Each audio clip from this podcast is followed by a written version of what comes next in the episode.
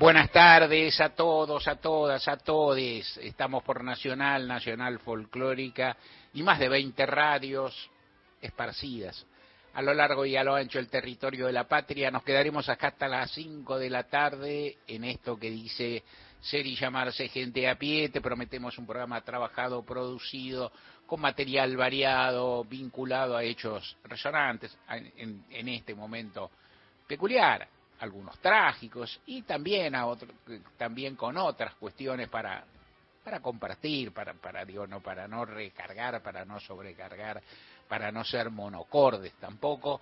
Te prometemos un programa variado con un trabajo que venimos haciendo.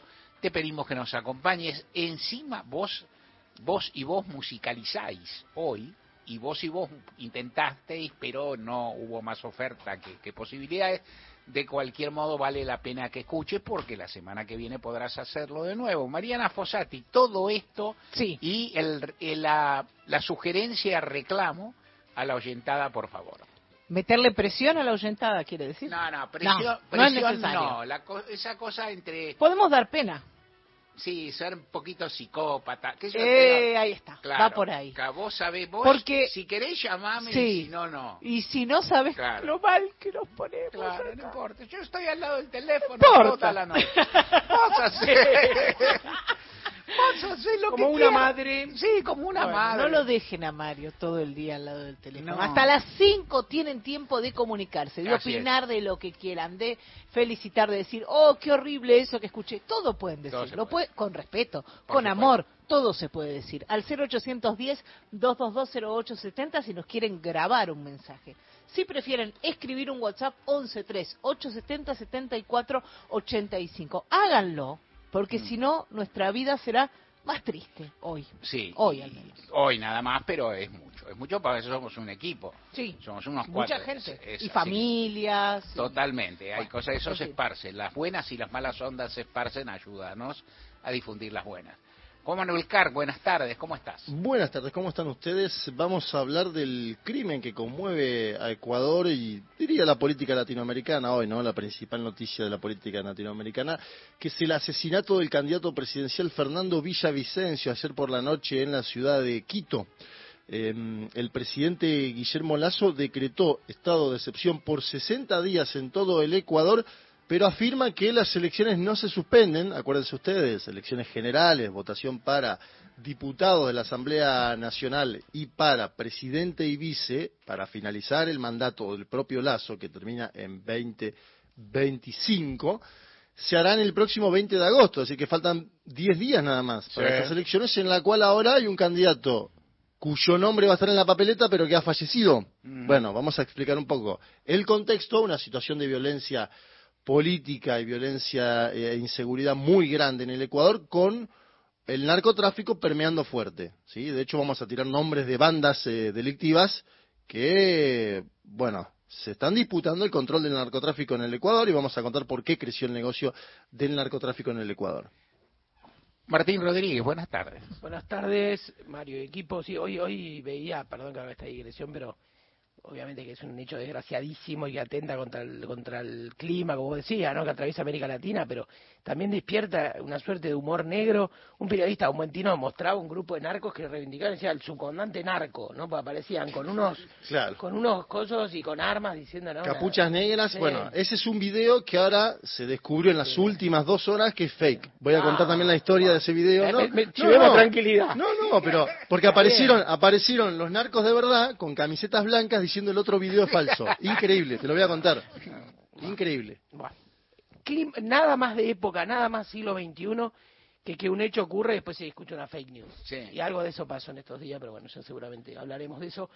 Yo traigo una historia también, eh, son días de, de mucha conmoción, eh, no- por lo que también pasó acá, que tenía la campaña, el final, el fallecimiento de Morena, esta chiquita, ¿no? Este, tan, tan terrible en Lanús. Y traigo acá el testimonio de un docente en algo que tiene que ver para, para mirar y para eh, pensar la vida de tantas chicas y tantos niños y niñas como Morena, eh, qué significa, eh, por ejemplo, en un, costado de toda esa, de toda esa, de toda esa vida y todas esas vidas, que es el testimonio de quien educa niños y niñas así, a partir de un tuit de un eh, docente de escuela primaria, de un barrio porteño, pero en una zona, digamos, humilde. Se llama Ignacio Budano, el docente. Y a partir de ahí un diálogo y un testimonio de él, por ejemplo, con las lecturas, ¿no? ¿Qué libros tienen esos chicos y esas chicas? Y algunos dilemas que se presentaban, lo digo rápido. La lectura de Ana Frank, que hacía una niña, eh, y, el, y, la pregunta que se hacía a este docente, eh, que a mí me parecía que la abría, y la abría en una red social como Twitter, que da para todo, también para este tipo de cosas, que era, eh, ¿cómo lee algo tan duro alguien que a su vez, a su modo, en otro siglo, en otro tiempo, en otra región, vive una vida dura? ¿No? Esa era un poco la pregunta. Así que de eso vamos a hablar. Bien. Y yo te pido, por favor, Mariana, el título de mi editorial. Morena, el día después.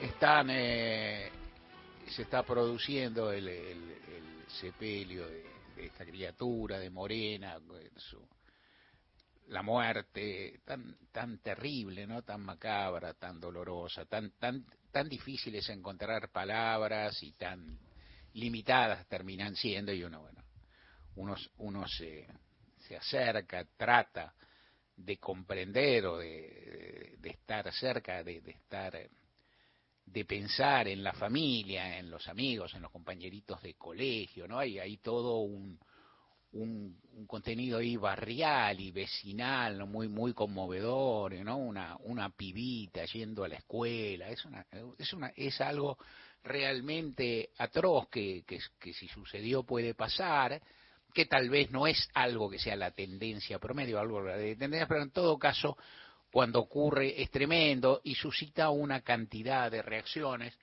que entiendo, me parece se pueden se pueden y se deben abordar.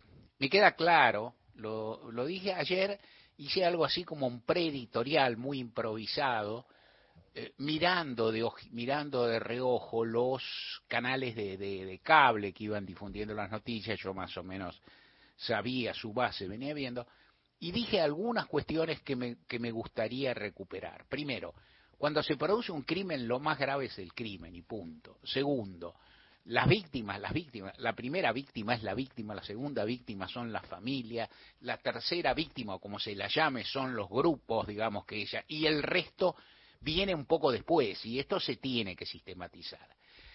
Lo que a mí me parece también, y lo que dije ayer, y lo que, llegado el, lo que dije ayer que ahora recordaré, y luego lo que escribí de ayer para hoy en el diario en que trabajo, es parte de otro enfoque. Tal vez haré dos menciones a mí mismo, te pido disculpas, porque tal vez ayudan, son cuestiones que también plantean una serie de dilemas o desafíos profesional lo plantearé. En el diario en que yo escribo, yo pregunté quién escribe qué. Entonces en el diario había una nota sobre las repercusiones políticas, digamos, qué, cuáles fueron las respuestas políticas, cuáles, que básicamente que se suspendieron las campañas, ¿no es cierto? Y después a partir de eso, una, otras dos, deslindando más que discusiones o conversaciones hubo en el nivel de Juntos por el Cambio y, y en Unión por la Patria, otra una descriptiva del, del, crimen mismo, de lo que pasó, de lo que no pasó, de la comisaría, del clima, de lo que se supo, por, eh, se lo fue sabiendo por la causa judicial, por la policía y demás, y lo que fue ocurriendo en su torno, y yo escribía una que se refería a alguna cosa, y dije, esto es una parte, digo, está claro, y esta nota solo se lee con otra. De algún modo, esto que estoy hablando, en algún sentido también, o más o menos, porque y ayer adelanté algo, dije algo. Cuando, eh, hoy me estuve escuchando, cosa que no hago nunca, el equipo mío de producción lo sabe. Hoy me estuve escuchando, ¿por qué me escuché? Para ver qué había dicho. No, me parece que, que, no anduvo tan mal. Inclusive me pregunté, te juro, y te, y te juro que te lo alivié, pero pregunté si me iba a citar a mí mismo, si se iba a poner un audio de mí mismo hablando ayer. Estuve tentado, pero es un plomo. ¿Por qué me poner un audio de mí mismo? ¿Cómo qué sentido tiene no escuchar para, para, para decirte yo lo dije? Bueno, yo lo dije, listo. Si me crees, me crees. Si no me crees, búscame en redes, que está, búscame en Twitter. Y en todo caso, ¿qué es lo que quise decir? Lo primero que quise decir, y dije ayer abiertamente, es este programa no va a difundir versiones sobre lo que sucedió porque en general las primeras versiones que emiten la fuerza de seguridad, básicamente, y eventualmente autoridades judiciales, son falsas. Esto es una cuestión estadística, esto ocurre casi siempre, no tengo ni idea si estos chicos de 12 y 14 años, a los que acusaban en ese momento, son o no culpables, estadísticamente las primeras personas que se decían culpables se decían culpables por otra cosa, para disipar la responsabilidad, para, para eh, despejar la presencia mediática, para serenar a la familia. Algunas pueden considerarse hasta, no digo piadosas, pero otras son aviesas, son a veces la propia policía la que comete un crimen y le echa la culpa a otro. A veces para sacarse de encima, digamos, hay que, alguna vez alguien me lo explicó, vinculado al atentado a la AMIA, que fue uno de los tantísimos casos, uno de los más importantes en lo que la Argentina sucedió eso, un funcionario me explicó, primero hay que inventar algo para que los medios y la opinión pública se, se tranquilicen, y después hay que buscar bien, dice, eso predican los yanquis. Él aplicó la primera parte de ese criterio, o sea, se consagró a inventar culpable y después no investigó ni medio, pero no importa, o sea, ¿qué, qué, vuelvo a esto, vuelvo al principio hay que desconfiar de esas versiones. ¿Por qué hay que desconfiar? Porque el 80, 90, 95% de los casos son falsas. La estadística nunca, primero, la estadística que no da 100 nunca te explica el caso. Porque el caso puede estar entre las excepciones del 5, del 4, del 6, de lo que fuera por ciento restante. Pero la, a la vez hay que desconfiar. Y como uno sabe que estas cosas se bartolean, como uno ve, aparte que se mencionan sin fuentes, como ve un zócalo que dice estos chicos de 12, 14 años, y dice, ¿quién se lo dijo? ¿De dónde lo sacaste? Vos podés ver la causa. Leía a una penalista que, que tiene muchísima participación en fuentes, que hemos hablado con ella alguna vez por el, por el caso de Fernando Sosa, ¿no? Este, que es Claudia Cesaroni, que ella decía, ¿cómo puede ser que los hayan interrogado? ¿Cómo lo interrogaron? Hoy están interrogando a los presuntos culpables. ¿Cuándo los está interrogando? Al día siguiente, con una cierta cuestión, deben tener un abogado, seguramente un defensor oficial, me parece gente pocas competencias, pocos recursos y demás, pero un abogadito tenés que tener, tener y tener. Pues yo no quiero tener abogado, en la Argentina lo tenés igual. ¿No? El sistema norteamericano es más laxo en esto porque en un sentido es más liberal, no más individualista. No quiero tener abogado, no tengas, arreglate, mátate. Vos tenés derecho a abogado. ¿No crees? Bueno, mácalo. En la Argentina tiene. Entonces, cuando dicen confesaron, mienten. Cuando dicen se sabe esto, por lo menos exageran. ¿Quién vio el expediente? El expediente tiene que estar, primero, cerrado bajo siete llaves. Segundo, siendo menores, cerrado bajo catorce llaves. O sea, el expediente no tiene un acceso fácil.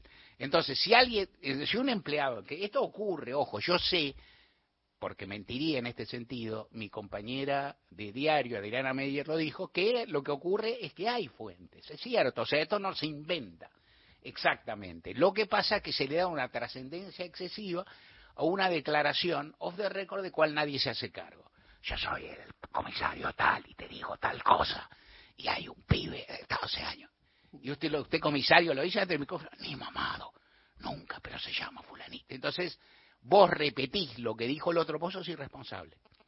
Vos sos irresponsable. Si vos repetís lo que dice uno, que Massa se va a reunir con, no sé, con Máximo en un bar en la costanera, que Burri ya, ya se amigó con la reta o que se peleó para siempre, no sé, con cualquiera, más o menos, son, es política, son, está mal, pero, en fin, Acá hay en juego derechos constitucionales, derechos importantes, gente que merece mucho respeto. ¿Quiénes merecen mucho respeto? Entre otros, los menores de edad que se ponen bajo sospecha con enorme velocidad y con enorme irresponsabilidad. Porque los menores merecen tutela, lo establecen los, tratados internacionales, que forman parte de la Constitución Nacional. Hay una ley específica que los regula más. Y ayer se violaron una cantidad de normas. Y acá no estoy hablando solo de fake news, porque también, porque a veces una palabra que define, por lo menos cercanamente, un concepto, tal vez te achica.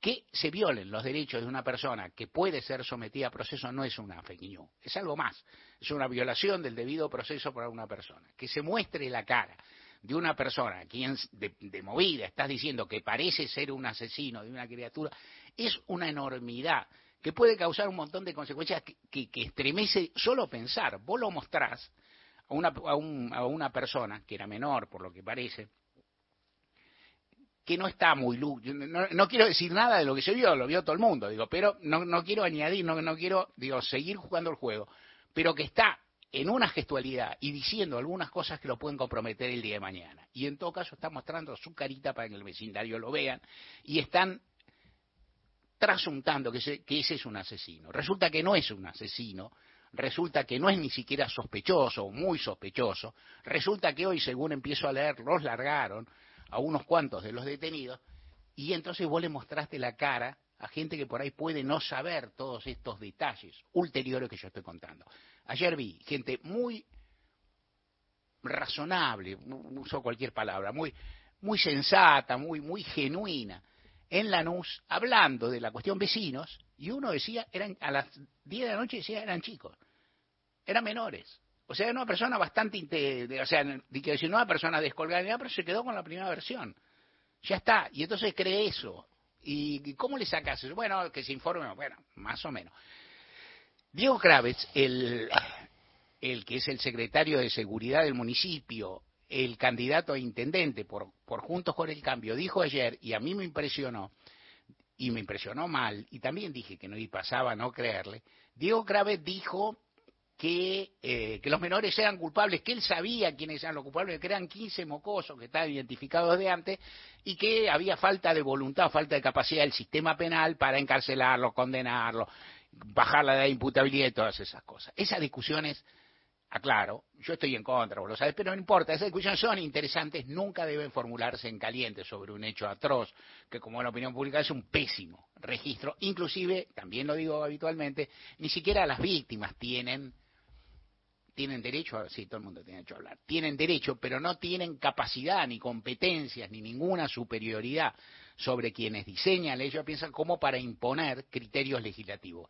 Nadie debería ser Juan Carlos Bloomberg, ni Bloomberg, ¿no? Es decir, y esto, esto no le resta nada a la legitimidad de su dolor. Es así, no sabe, no tiene por qué saber y en el momento del mayor dolor de su existencia no, no ayuda tampoco a que piense y disierna mejor.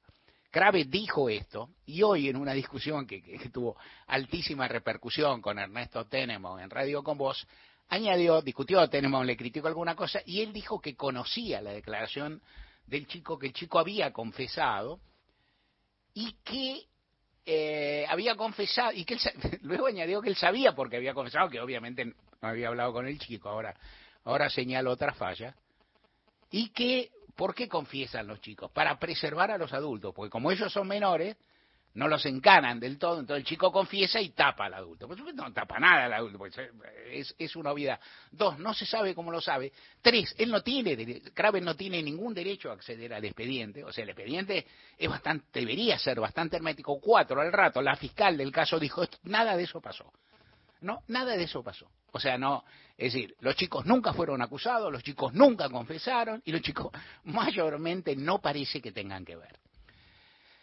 La repetición de esta cuestión es pues una cuestión dañina en la cual, insisto, lo más grave es que lo hagan las autoridades, sin duda, pero es muy grave que también participen los medios. Es una grave cuestión que atañe al periodismo.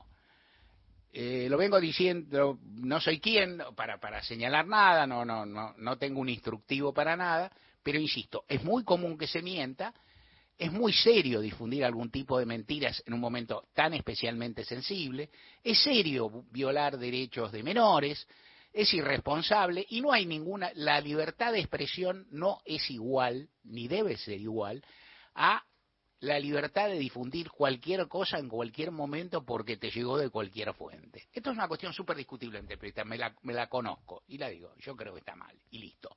O sea, eh, listo no, se piensa, se discute, pero está mal. ¿Por qué? Porque está mal, porque hay otros derechos en juego. Es decir, la idea de que la libertad de expresión es el máximo derecho que existe, es una idea equivocada, lo diré con delicadeza, no es así. Si hay un máximo derecho es la vida, si hay un máximo derecho segundo es libertad, si hay un máximo derecho, si querés tercero es la integridad física, la integridad sexual y los derechos de los menores. Todos esos están un poquito por encima.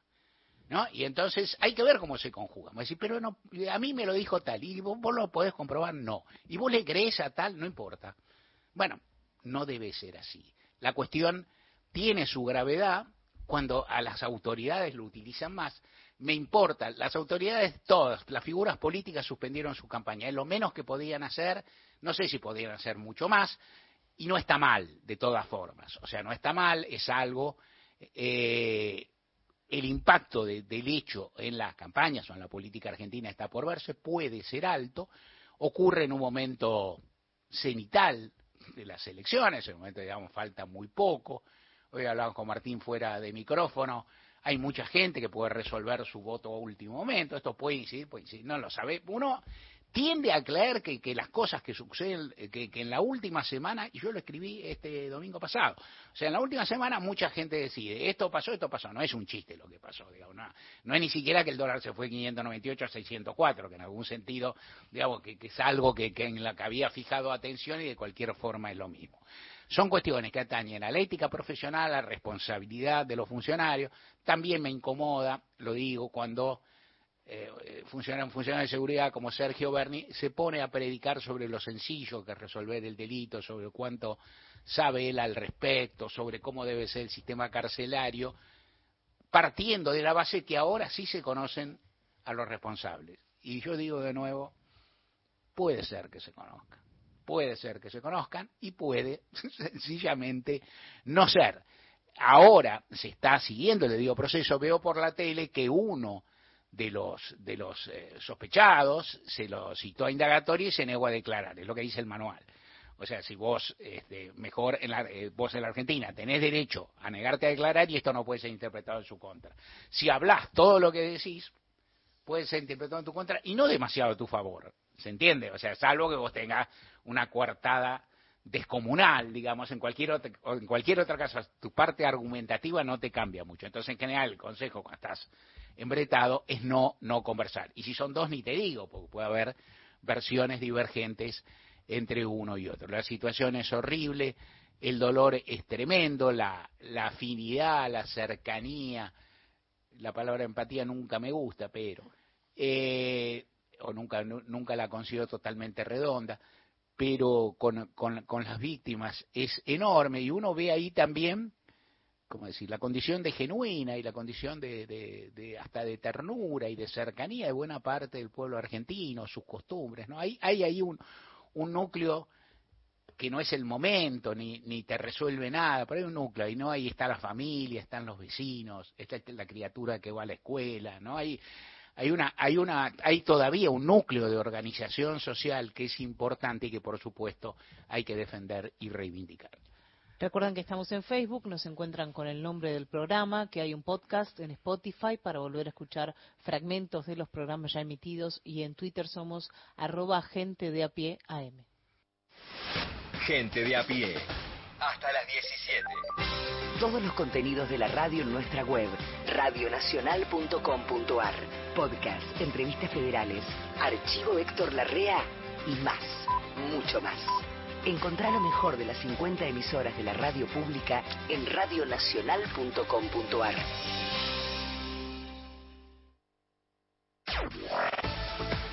Nacional Noticias. El país en una sola radio ahora 15, 30 minutos en todo el país. Martín Soria dijo que el domingo Unión por la Patria enfrenta a quienes dejaron las calles llenas de muertos en 2001. Así lo manifestó el ministro de Justicia de la Nación en diálogo con Radio Nacional de ingeniero Jacobasi los tipos hacen publicidad diciendo que la Argentina es una porquería, que la Argentina no tiene arreglo. Es un discurso intentando sembrar un odio que la verdad que llama la atención, que quieras este, que tu propuesta sea que nuestro país es una porquería, la verdad que es inentendible, ¿no? Pero claro, cuando vos ves quiénes van en las boletas que vamos a encontrar el próximo domingo en el cuarto oscuro, en una boleta Patricia Bullrich, ¿eh? en la otra a, a la reta, en, la otra López Murphy, a Morales. A ver, son los Caputos, los Estucenegros, los Caballos, los Macri. Si vos analizás todos esos apellidos, son los mismos, hagamos memoria, son los mismos que allá en el 2001 con De la Rúa prendieron fuego a la Argentina y dejaron las calles de la patria llenas de muertos. Integrantes de la Orquesta Sinfónica de la Ciudad de Buenos Aires realizan una protesta frente a la Cámara de Apelaciones porteña. Con un concierto en las puertas de la Cámara de Apelaciones del Poder Judicial, los músicos de la Orquesta Sinfónica de la ciudad reclaman que el gobierno porteño cumpla con la sentencia judicial con cuatro años de antigüedad y en un juicio laboral que tardó 25 años en darle la razón a los trabajadores. Enrique Estenza, uno de los músicos, dijo en ese contexto. El gobierno de, la ciudad eh, no, no acata apela permanentemente con chicanas judiciales, etcétera, para no pagar el juicio, que la verdad que un juicio que lleve 25 años ya es mucho, pero con, además con cuatro años de sentencia firme es ya es demasiado. Hoy vamos a, a tocar un concierto de protesta en frente del juzgado. Eh, los ítems del juicio son básicamente también eh, la antigüedad, que no nos pagan. El otro ítem es el mantenimiento de instrumentos, que tampoco lo pagan. Eh, acatar la sentencia sería eso, pagar todo eso que nos deben y actualizar el sueldo según esos ítems. Informó Cristian Varela para Radio Nacional. Datos del tiempo. En Necochea la temperatura es de 17 grados, humedad 72%, el cielo está cubierto. En Buenos Aires, cielo ligeramente nublado, temperatura 17 grados 5 décimas, humedad 77%. Informó la radio pública en todo el país. Más info en radionacional.com.ar. Tu verdad, tu identidad está en el Radio Nacional. Espacio cedido por la Dirección Nacional Electoral. Sabemos que estos últimos años tuvimos problemas, pero también sabemos que la solución no es volver para atrás. Voy a hacer un gobierno que haga crecer a la Argentina. Este domingo venía a votar en defensa de la patria. Unión por la Patria. Sergio Massa, Agustín Rossi, precandidatos a presidente y vicepresidente. Lista 134A, celeste y blanca. El Banco Provincia se está actualizando. Más tecnológico, Tecnológico, más dinámico, dinámico, más innovador. innovador. En otras palabras, el Banco Provincia está más 2.3. ¿O no? Vos con tono robótico. Así es, humano. Está más 2.3. Banco Provincia. Derecho al futuro. Futuro.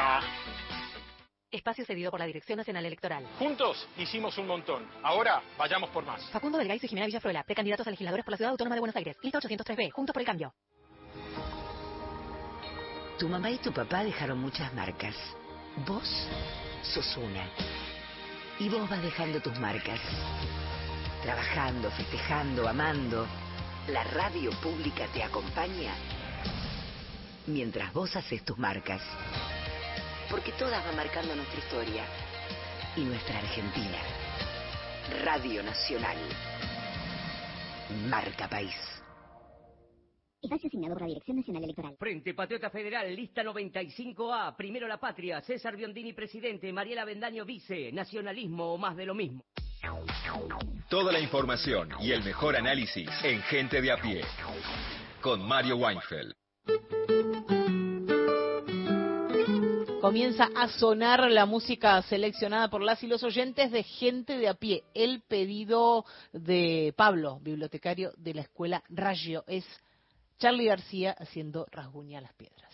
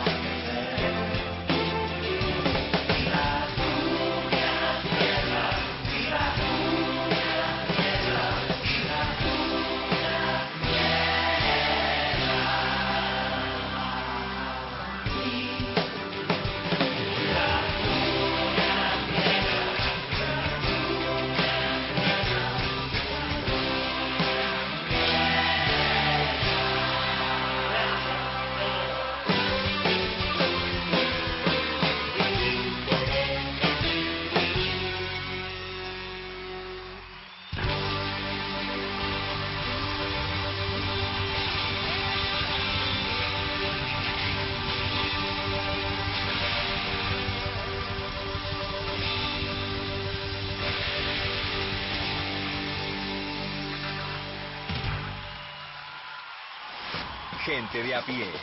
Hasta las 17. Juan Manuel Carque.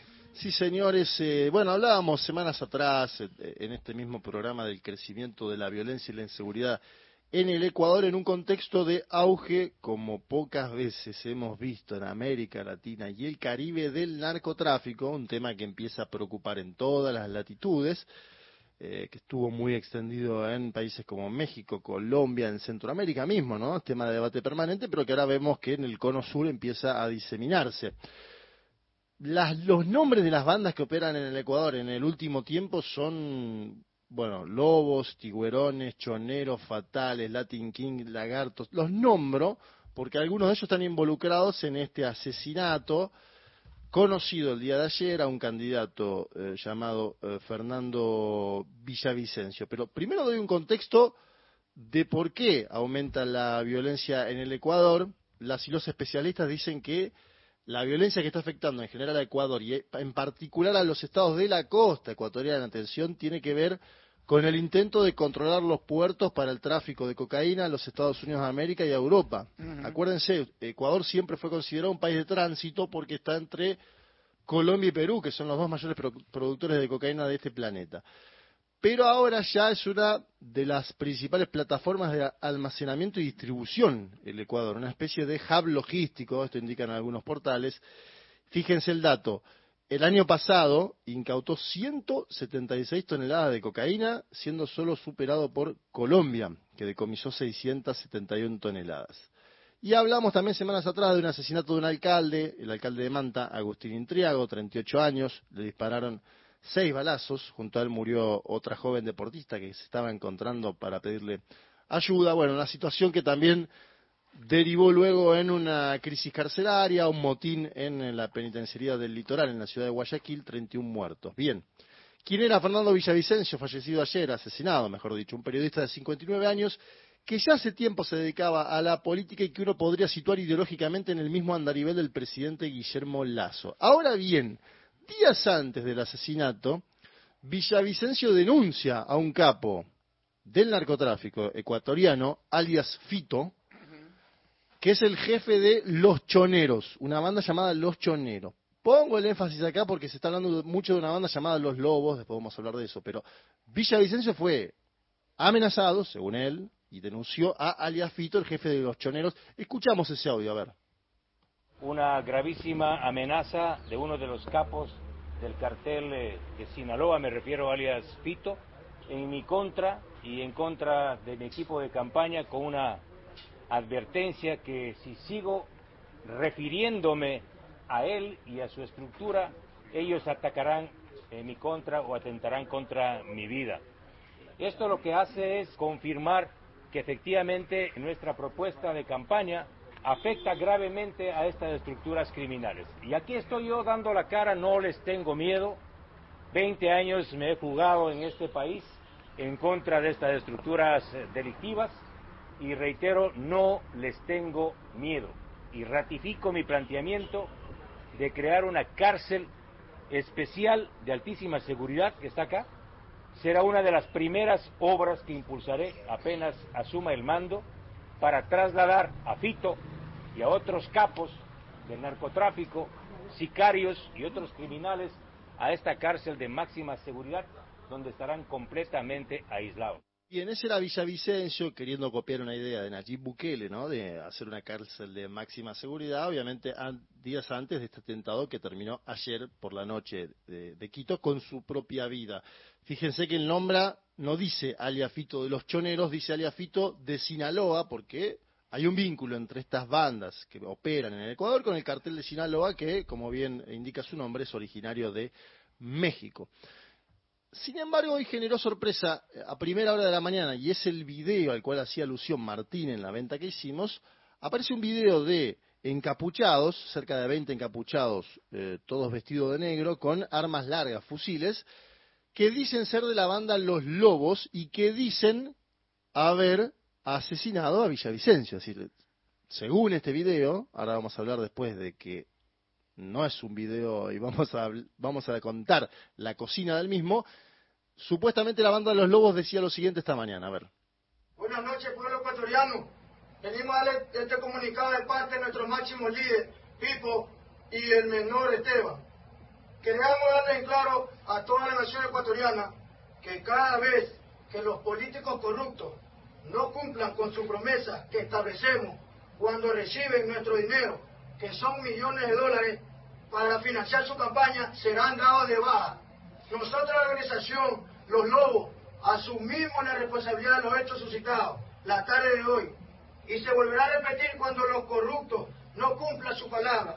Tú también, ya Topi, maldito chuche tu madre. Cumple tu palabra. Si no cumple tu promesa, ya Topi, será el siguiente. ¡Lobo, lobo, activo!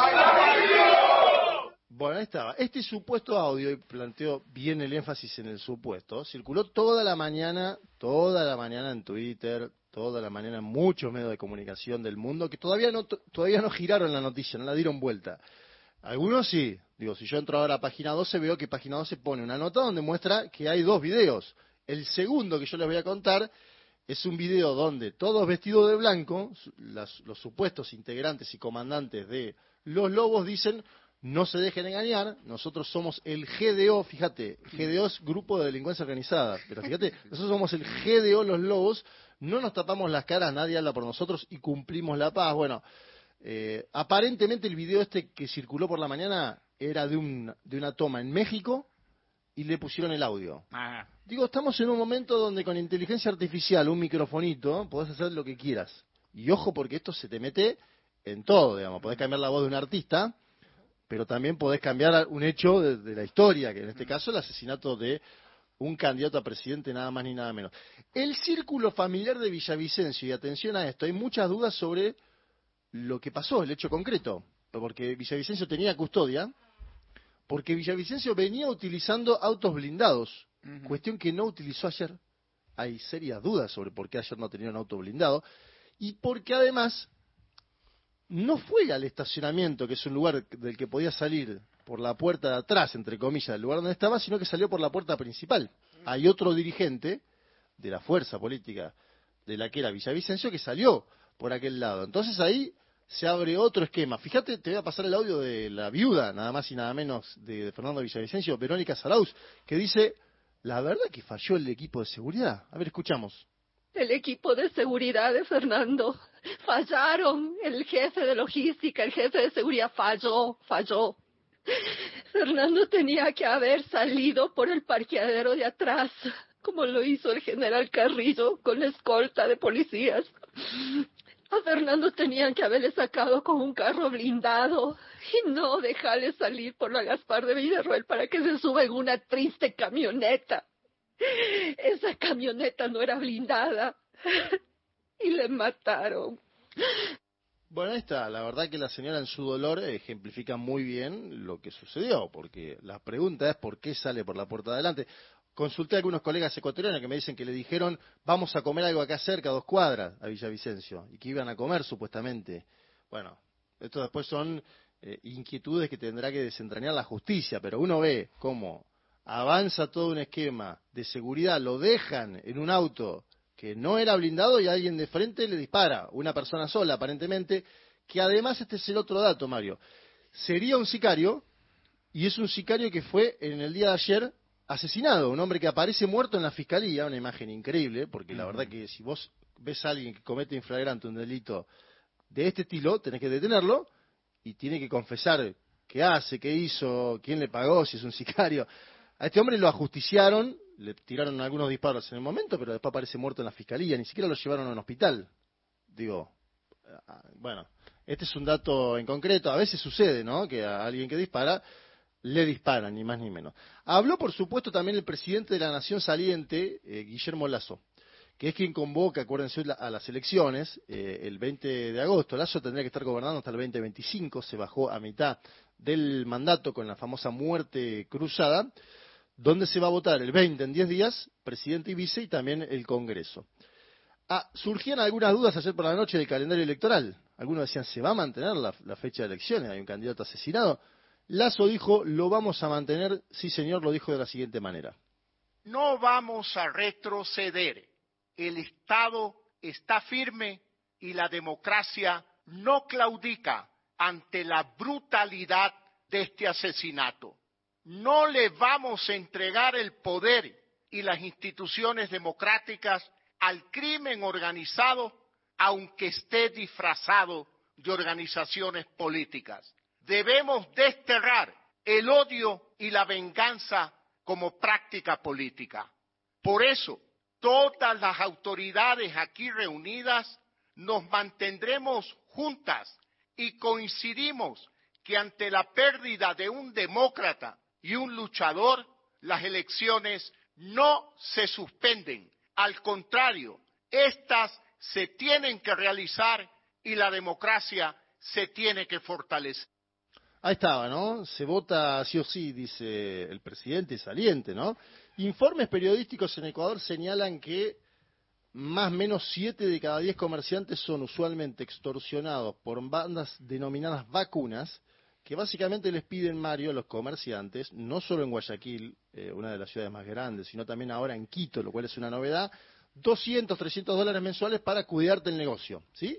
Eh, en ese contexto, asuma una candidatura, entre comillas, a lo Bukele, que es la de Jan Topic, un hombre del cual yo ya les hablé. Es un joven empresario que viene de fundar una empresa privada de seguridad, que promete mano dura contra la delincuencia, que graba videos en eh, Twitter, en Instagram. Topic ya venía creciendo en los sondeos antes de este hecho. Eh, y habrá que ver ahora qué sucede también. Vamos a escuchar lo que decía Jan Topic ayer por la noche. Lamento profundamente el asesinato de Fernando Villavicencio en manos de criminales. Mi sentido pésame con su familia, mi solidaridad con sus seguidores y amigos. Hoy más que nunca se reitera la necesidad de mano dura contra la delincuencia.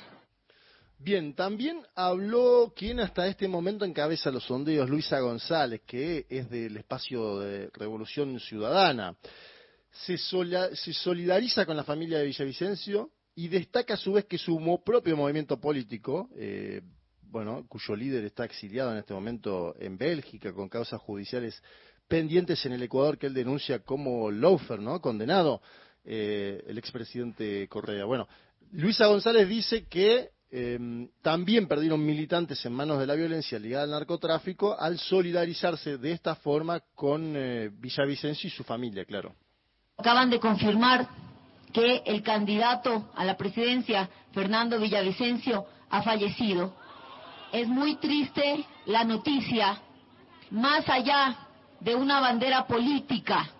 Las diferencias políticas se resuelven en las urnas, no con violencia. Como partido político, como Revolución Ciudadana, nos solidarizamos con Quito, con la familia del candidato Villavicencio, porque cuando tocan a uno, nos tocan a todos. Cuando está en riesgo la vida de un ser humano, queda en riesgo la vida de todos. Y como movimiento, en lo que va del año, nos han asesinado a dos candidatos y un compañero electo, tres personas de nuestro movimiento. Y por eso, nuestro compromiso de que se investigue quién es el responsable de este asesinato y se llegue hasta las últimas consecuencias con todo el peso de la ley. Bien, como se ve una situación de convulsión, 10 días apenas para las elecciones, que se mantienen y que ahora creo yo van a tener más que nunca el tema seguridad como principal. Imagínate, Mario, que este domingo, mientras la Argentina vote en las PASO, en Ecuador por la noche estará el debate presidencial, donde obviamente, me imagino, habrá un minuto de silencio por Villavicencio y girará más que nada en torno a la seguridad. Esto te lo descarto ahí porque me da la sensación de que hablar de otros temas, van a hablar seguro de la economía, la dolarización, etcétera, etcétera. Ahora, este es el tema del momento. Acaba de tuitear el presidente Guillermo Lazo, saliente, dice textual, atención con esto, porque es el involucramiento de otro país en la investigación. He solicitado apoyo del FBI para la investigación del asesinato del candidato presidencial Fernando Villavicencio Valencia.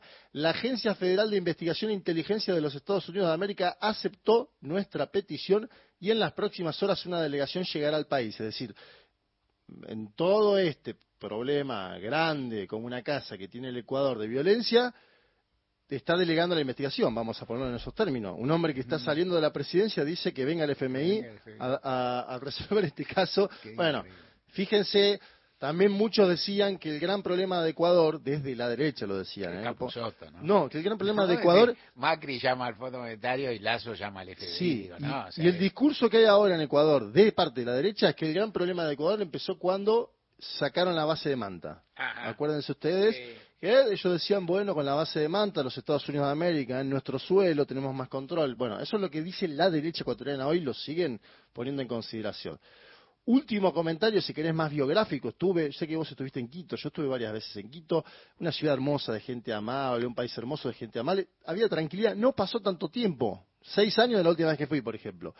El escenario es de película distópica, ¿eh? el escenario hoy de lo que sucede en la calle de Quito, más en la de Guayaquil y en la costa, es de película distópica. Y los cálculos son que este año la tasa de homicidios en el Ecuador llegue a 40 cada 100.000 habitantes, es decir, la más alta de todo el continente, ¿sí? Eh, este para mí es un tema serio a analizar y también creo que otros países del cono sur deberían prestar atención de cómo en muy poco tiempo, con descuidos políticos grandes como una casa, se extendió el narcotráfico. En el Ecuador se extendió las bandas que operan con ayuda del exterior, particularmente de México, y generó un gran problema en términos eh, políticos que ahora habrá que ver cómo se saldan las próximas elecciones, Mario.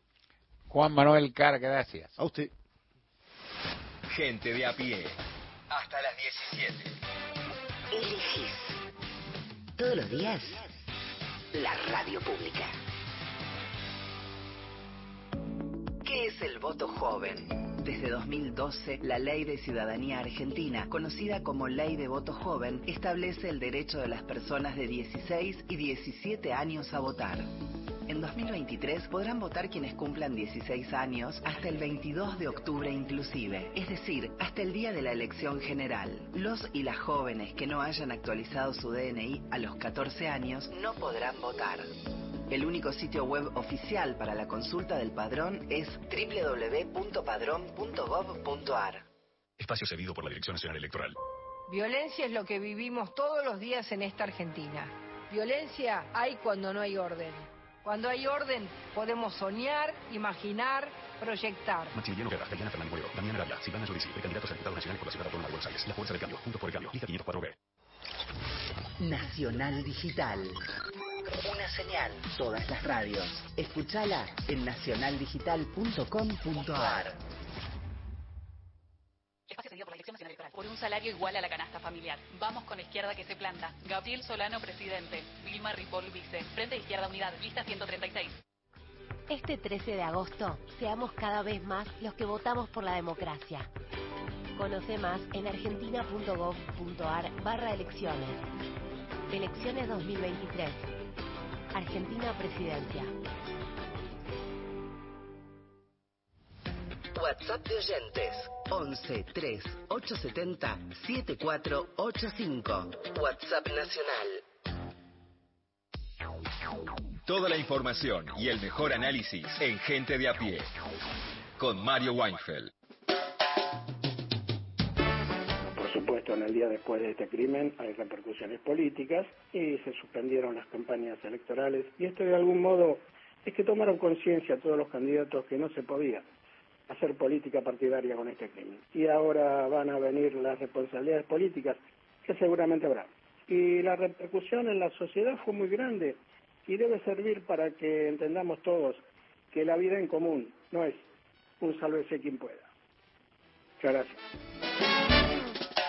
Rubén de Puerto Iguazú dice Mario y equipo, si hubiera un decálogo del periodismo, descono- desconozco si lo hay, habría que agregarle al mismo una brillante máxima o lección de periodismo que dio Sergio Maldonado, el hermano de Santiago, cuando mataron a su hermano, y ante las primeras pseudo informaciones que brindaban algunos medios dijo, si no tienen nada para decir, pasen música. De acuerdo con todo, todo, todo lo que vertiste en tu editorial, Mario, ¿eh? Todo, todo. Me gustó esa, ese rango que le diste a los derechos, que como que la libertad de expresión es lo primero, no, lo primero es la. Bueno, vos lo dijiste y yo creo que está bien que se suspendieron las campañas, porque no sé qué pasa en el ánimo de los mismos políticos, de, la- de, las de los mismos cuadros políticos y de la población. Isabel, en nuestro WhatsApp dice, muchas gracias Mario por tu mirada sobre lo que pasó. María Teresa de Belgrano, me acuerdo mm, de la información mentirosa del jefe policial en el caso de Costequi y Santillán. Dice eh, Berta, gracias Mario por esclarecer este tema tan delicado y sentido. Siempre es útil escucharte, dice Berta desde Montecastro.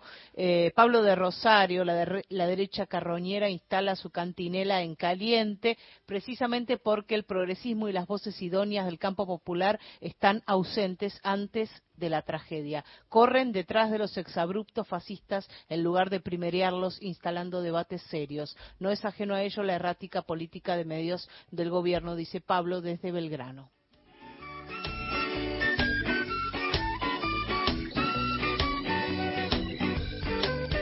Tranquilamente de, de las muchas observaciones, todas, todas por cierto interesantes y enriquecedoras, tomo la expresión de, de- de Sergio Maldonado en el momento que estaba esperando, estaban saliendo de la autopsia a su hermano Santiago y que lo atosigaban a preguntas que él trataba buenamente de contestar. Él es un hombre muy, muy cortés y muy sereno, muy tranqui, a su modo. Y, con- y entonces le tiraban y decía, bueno, basta, ¿no? Y dice, no, no puede ser, inclusive contaba que la llamaban a la mamá que estaba en su pueblo, creo que en 25 de mayo, y que bueno, que le preguntaban y decían, no pueden preguntar cualquier cosa en cualquier momento.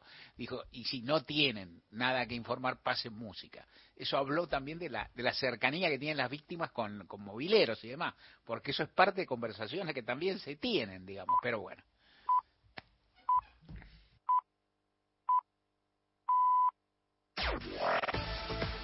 Nacional Noticias. El país en una sola radio. Es la hora 16 en todo el país. El ministro de Justicia de la Nación dijo que la oposición presenta propuestas antiderechos. Martín Soria realizó estas declaraciones en diálogo con Radio Nacional Ingeniero Jacobasi. Y lo peor es que las propuestas que tienen para captar votos, para que alguien nos acompañe, y la verdad que las conocemos todas, son todas recetas gastadas que nunca funcionaron y que generaron un daño irreversible en la patria. Te dicen, no, no, vamos a eliminar las indemnizaciones por despido para los trabajadores, porque así vamos a generar más trabajo. Y la verdad es que cuando lo quisieron hacer, se pusieron la Argentina de sombrero. A los trabajadores, ¿cómo le vas a quitar derechos? Bueno, y después lo escuchás a otro diciendo que no, las soluciones de todo es quemar, prender fuego al Banco Central. Y otro que te dice, no, no, la solución a los problemas de los argentinos son eliminar las universidades públicas y gratuitas. Y otro que te dice, no, no, no, vamos a seguir pidiendo plata prestada al Fondo Monetario, vamos a hacer un blindaje. Lo dijo Patricia Bullrich hace una semana atrás. Digamos, estas son las propuestas este, que tenemos enfrente del peronismo este próximo domingo. ¿no? En Entre Ríos comenzó el operativo electoral. Paso 2023 se comenzó la distribución de las urnas en Entre Ríos. El comisario mayor Martín Galear, jefe de la Policía Departamental Uruguay, dijo en el ET11 que este jueves comenzó el operativo de elecciones con la distribución de las urnas. El operativo del domingo ya comenzando hoy porque comenzamos con el traslado de las urnas de, de Paraná hasta los distintos correos de la provincia y del departamento en particular, donde ya al llegar se implementa la custodia de esto hasta el día sábado que se trasladan a las respectivas escuelas. Y a partir de allí, bueno, el domingo en particular, todo lo que es la cobertura de los establecimientos donde se realizan las elecciones también está cubierto por personal policial, más allá de refuerzos en cuanto a la, a la prevención recorrida de estos establecimientos para que todo se desarrolle de una manera normal y que todos los electores puedan emitir su voto sin ningún impedimento. Alejandro Francia, Radio Nacional, Concepción del Uruguay.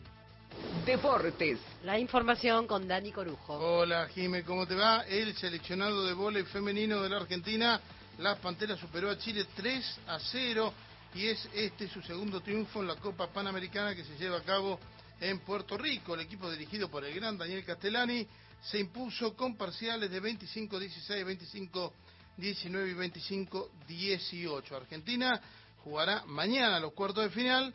Este, con un rival y horario a definir, ya que esta noche se va a completar la fase de grupo. Datos del tiempo. En Puerto Argentino, Islas Malvinas, temperatura 8 grados 2 décimas, sensación térmica 4 grados 1 décima, humedad 89%, cielo cubierto. En Buenos Aires la temperatura es de 17 grados y medio, humedad 77%, cielo ligeramente nublado. Informó la radio pública en todo el país.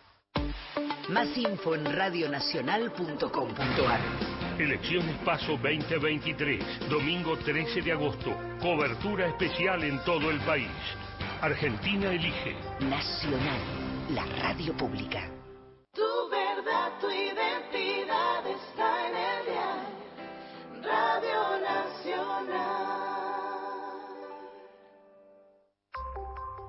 Pasó otra hora en la Argentina. Seguís con la radio pública. Nacional. A toda hora. Mario Weinfeld y un gran equipo hacen gente de a pie. Por Nacional. La radio pública.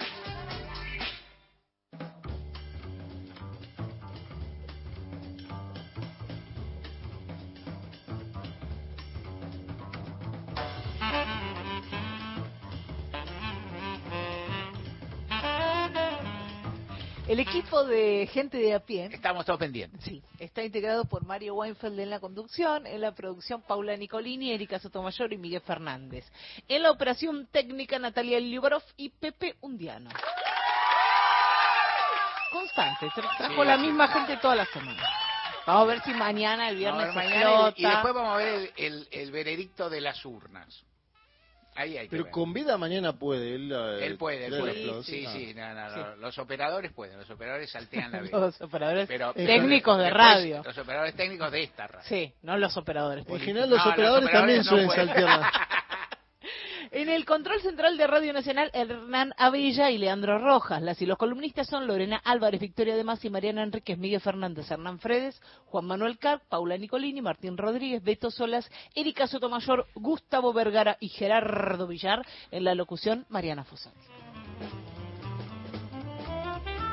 Tangos con meses. Sí. Aparecen los meses para denotar el paso del tiempo o el tiempo que todavía no pasó. Eh, bueno, acá aparece como una comparación Ajá, entre uno y otra. Ajá. Es una historia de amor que termina mal. El tango se llama No nos veremos más, Ajá. de Luis Estazo y eh, Federico Silva. ¿Y dónde aparecen los meses? Bueno, el tipo le está diciendo, bueno, no nos veremos más, ya te lo anuncian el título, está dando vueltas para explicarle a esta señorita que de pronto ya todo quedó sin paisaje, la nube que vuela, el tiempo de amar, bueno, da vueltas, da vueltas, da vueltas, y en un momento le dice, ¿qué? ¿Cómo se llama ella? la otra vez, ¿y ella cómo se llama? ¿Dónde vive? ¿Y No puedo engañarte, mi adiós es sincero, tú estás en enero, Mi abril. Ya pasó. ya se va. Ahí ¿Ya se va, era? sí, sí. Ah, bueno, pero me acordaba más o menos. Perfecto. Sí, sí. Eso, eso es la perfección. Sí, esa Bueno, eh, esa es una de las excusas que le da el tipo para eh, Claro. piantarse. Claro, o sea, yo ya estoy medio, o sea, estoy para, para. Tipo, ¿en qué? Y le dijo, ¿con realidad, quién te si vas? él- Dice, si al él-. Si él está en abril, Sí, le falta un montón para diciembre. Pero ya pasó el abril. Ella, mi abril ya se va. Tú Ya estás en enero. Ella que es un bebé. Mi abril ya se va. Bueno, es raro. Es raro, pero es una Si excusa. empezamos, si, si hilamos fino, lo vamos a cancelar. es un chamullo, es un chamullo. Es un tango de Federico Silva, un letrista uruguayo, nacido en el año 1920 y fallecido en el 86. Eh, Horacio Ferrer, que admiraba mucho a Federico Silva, también uruguayo y también letrista, decía que tenía algo de eh, Homero Expósito fue periodista, escribió un montón de tangos, eh, escribió en revistas de, música y también escribió como periodista deportivo, hizo un montón de cosas, laburó, laburó en el periodismo. eh, y por ejemplo, de, dentro de, de sus tangos conocidos están Palermo en octubre, Nuestro Buenos Aires, otra vez Estercita, que los grabó todos Goyeneche en un disco, en un disco que hizo junto a Armando Pontier, y es el autor de ¿Qué falta que me haces? y Hasta Siempre Amor, que son unos exitazos, Ah. eh, sobre todo estos éxitos que aparecen en la década del 50, en la década del 60. Esto que vamos a escuchar, este chamullo, ya nos dimos cuenta Sí, que es un chamullo, es un versero y tal. es de la década del 60. Otro uruguayo para cantarlo Julio Sosa. es.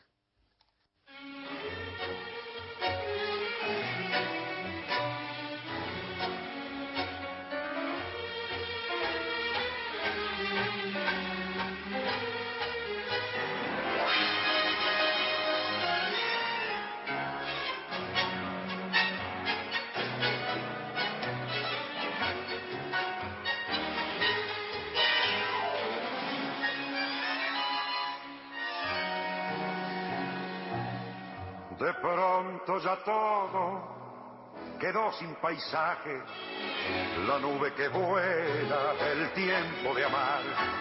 Y supimos tarde cuál es el mensaje para dos que tarde quisieron soñar. Tu luz de verano me soñó el otoño y yo te agradezco con la felicidad. No puedo engañarte, mi adiós es sincero. Tú estás en enero, mi abril ya se va. Adiós es la manera de decir ya nunca.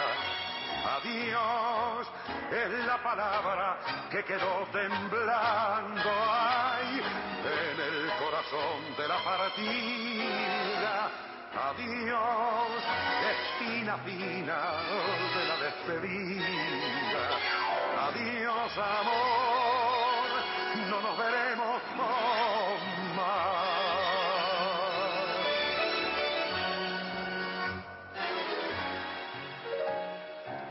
Los sueños perdidos me duelen ahora, cuando ya no es hora de querer soñar. Y un niño que llora, soy yo mismo entonces, buscando el juguete que no ha de encontrar. Tu azúcar amarga se metió en mis venas, me encendió la sangre hasta el corazón. Pero no te engaño, mi adiós es sincero. Tú estás en enero, mi abril ya pasó.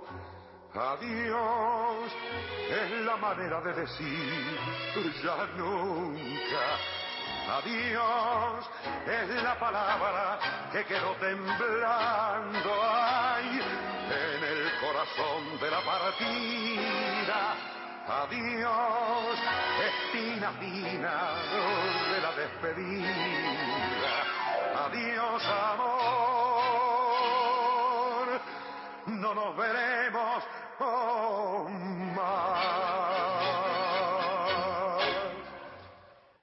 Julio Sosa, grabación del año 1963 con la orquesta de Leopoldo Federico, una orquesta que se suena La Vida, Sí. eh, acompañando a Julio Sosa en, en gran parte de su etapa solista, de Luis Estazo y Federico Silva, no nos veremos más. Tú estás en enero, mi abril. Sí, lo que él quiere decir que ya, ya le pasó. ¿Cómo, ¿Cómo se dice eso? Su. Cuarto de hora. Eso. Decía Rosa, puedo enseñarte a volar, pero no seguirte el vuelo. Otro. Otro, otro versero. sí, decía, no, no, papi, dale, papi. Ah, Eso también existe. En este caso, para mí, que aparte conociendo un poco la... El, el intérprete es a la vez el, el protagonista del tango. Uno Y a mí me gusta pensar que sí. A uno le gusta pensar que dice Julio Sosa está macaneando y lo Sí, están esperando. Sí. ¿No? Alguien que está, no en enero, en diciembre del año anterior. no, no, no quiero hablar. No, no, para hablar. tanto, No, para tanto. En febrero, ponele. Sí, ponele, algo así. ¿Mañana? Y mañana vemos, ¿eh? Mañana vemos. Eh, encontré que podríamos hacer una consigna de que canciones llamadas No nos veremos más. Por lo menos está este tango, hay un vals, Claro. hay otro más, qué raro. Mis 20 abriles me llevaron lejos. Y también de abriles, porque Sí. habría que salir un poco de la tiranía de abril. Pasa que trajimos ya. Claro, ya ¿Se trajimos. puede repetir la fórmula? No. No, no, por eso yo diría mes. que tires a otro mes, Sí. qué sé yo, 20 inclusive el 29 de un año no sé. Vamos a ver. Encontrá los podcasts de la radio en nuestra web, radionacional.com.ar. Espacio cedido por la Dirección Nacional Electoral. Imaginemos una Argentina distinta, un país donde los honestos salgan ganando. Esa Argentina distinta es imposible con los mismos de siempre. Pongamos un punto y aparte. Milley Villarruel, precandidatos a presidente y vice de la Nación. La libertad avanza. Lista 135A. Nacional en Tecnópolis. La radio pública transmite desde la feria más importante de ciencia, arte y tecnología. Te acompañamos con la mejor programación en vivo. Sábado y domingo de 12 a 19. Tecnópolis. Lo vivís por Nacional. Marca País. Espacio cedido por la Dirección Nacional Electoral. Están los que hablan de ser implacables con el delito. Y estamos los que lo hicimos. Bajamos el robo con motos un 47%. Bajamos el robo de autos un 78%. Bajamos el robo con armas un 55%. Bajamos los homicidios dolosos un 39%. Buenos Aires, capital más segura de Latinoamérica. Vamos a hacerlo porque ya lo hicimos. Hagamos el cambio de nuestras vidas. Horacio Rodríguez Larreta, Gerardo Morales, precandidatos a presidente y vicepresidente de la Nación. Lista 132A, Juntos por el Cambio. ¿Buscas un lugar donde estacionar en el microcentro? Déjanos tu auto. Lo recibiremos bajo las más estrictas normas de seguridad sanitarias. Cuidarte y cuidarnos es la prioridad. Estacionar en el garage más seguro del microcentro, Avenida Corrientes 677, a metros de la calle Florida, sobre el lado izquierdo de la avenida. Espacio gratuito asignado por la Dirección Nacional Electoral. En las PASO necesitamos tu voto. Marcelo Raval, presidente. Patricia Aurones, vicepresidenta. Lista 92, Política Obrera. Agosto. Todo el año nacional. La radio pública. Espacio cedido por la Dirección Nacional Electoral. Vota Manuela Castañeira, presidenta. Lucas Ruiz, vice. Lista 13. Izquierda anticapitalista. Movimiento al socialismo. Entrevistas, columnas, debates, análisis en la tarde de Nacional. Gente de a pie.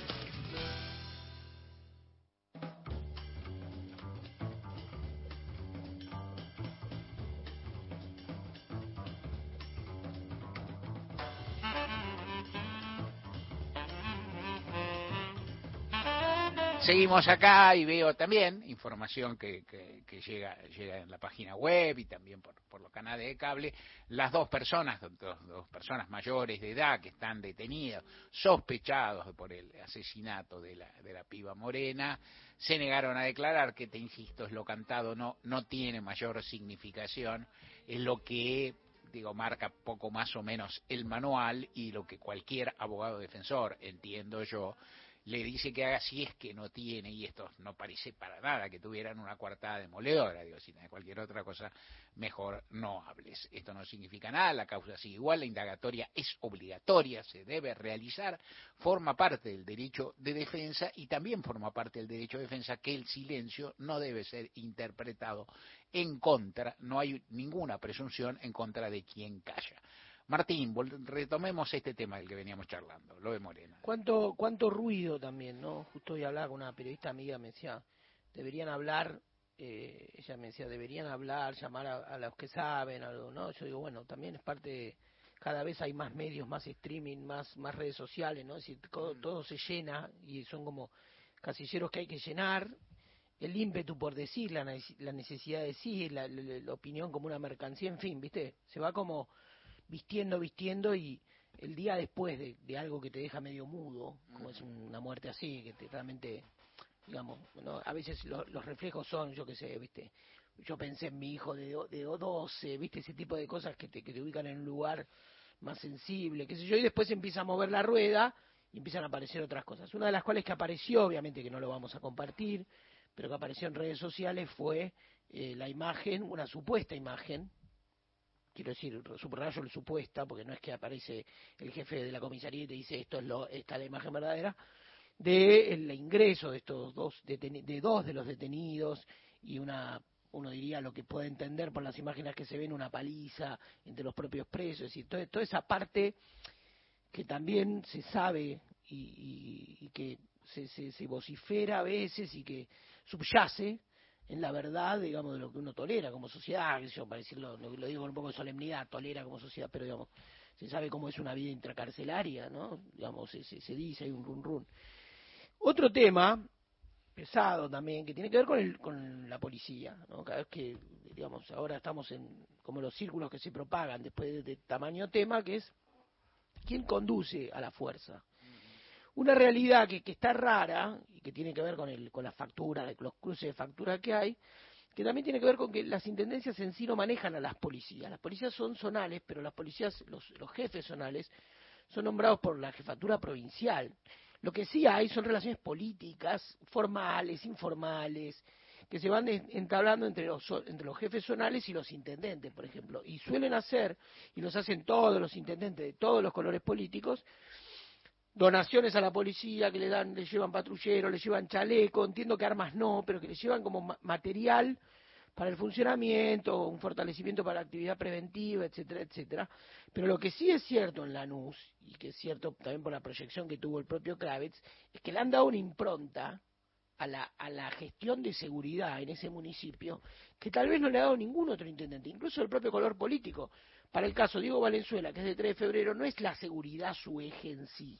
Hay otros, no, no digo esté tan lejos, en general, Juntos por el Cambio, el discurso, digamos, eh, por la securitario, como se dice ahora, este, está presente y es uno de los ejes. Pero no es, en el caso de Valenzuela es un tipo, un perfil más, no sé, distinto me parece, pero Grindetti, sobre todo la figura de Diego Kravitz, que tiene una trayectoria política compleja, digamos, este, muy, muy, muy para revisar, digamos, en el sentido de que ha pasado por muchos partidos, y quiero decir, su arco ideológico, narrativo, es complejo. Has pasado por varios partidos, Sí. es- uno podría decir, hay un modelo casi único en la política, permite decirlo apenas en broma y con respeto por el personaje. Hay un modelo que es Daniel Scioli, que no está peleado con nadie, de aquello, ¿no? Que, que es un modelo extraño, digamos, que es un sujeto casi único. Él, él estuvo en distintas facciones, el peronismo, no tanto, pero pasó y no se fue especial, no se fue especialmente peleado. Y hay otro que se va y está peleado con todo, que es el caso de Kraves. Todo tiene recriminaciones, no solo en términos ideológicos, porque él era una, una figura muy cercana a Alberto Fernández en el peronismo de la capital en su momento con el primer kirchnerismo.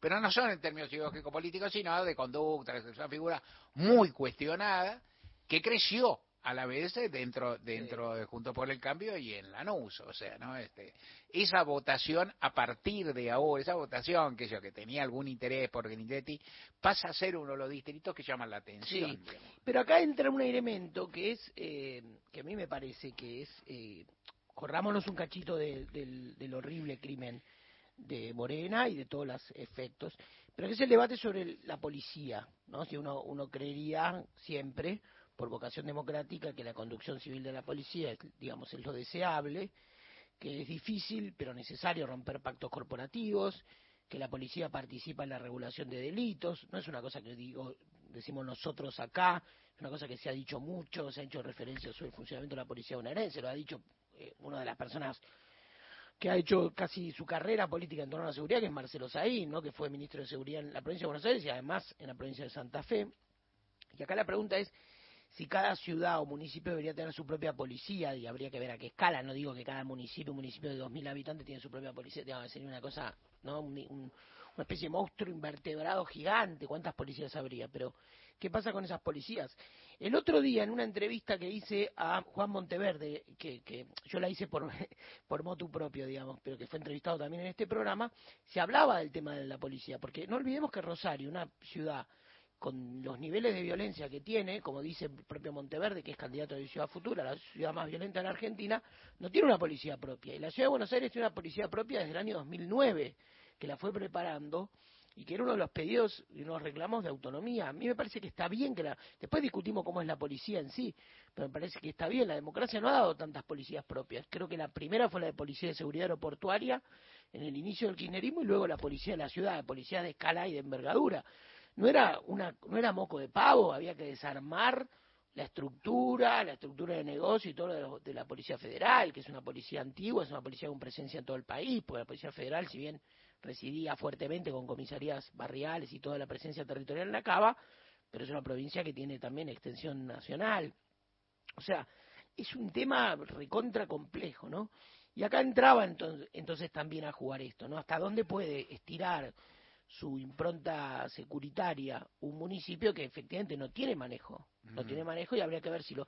Y es un debate infinito, porque cada, cada municipio del conurbano debería tener su propia policía. ¿De cuánta policía tenés que armar? Realmente es un tema complejo. Claro, porque tenés que hablar, enseguida se habla. Ayer Sergio Berni, el ministro de Seguridad de la provincia, tuvo un raíz mediático, estuvo en muchísimos lugares. Yo ayer decía, yo creo que en general, la primero, hay figuras que, no ten- que tienen que no hablar, que son todos los que no están comprometidos Claro. directamente, funcionalmente con el hecho. Y los que están comprometidos funcionalmente, que sería el caso de Sí. Berni, por ahí el de Kravitz, el de Grindetti, el de Axel en extremo, tienen que hablar poco. Axel habló poco. Axel habló poco, habló de, la- las pasiones, se comunicó con la familia y dijo que no hay que simplificar y dijo, no dijo más. Y eh, lo que uno lo que uno ve en estas cuestiones es que algo una de las cuestiones es que si vos dividís muchas las competencias también es difícil unificar acciones unificar protocolos unificar inclusive información que parece tan sencillo pero que nunca es porque las agencias por muchos motivos. Primero porque no es tan fácil,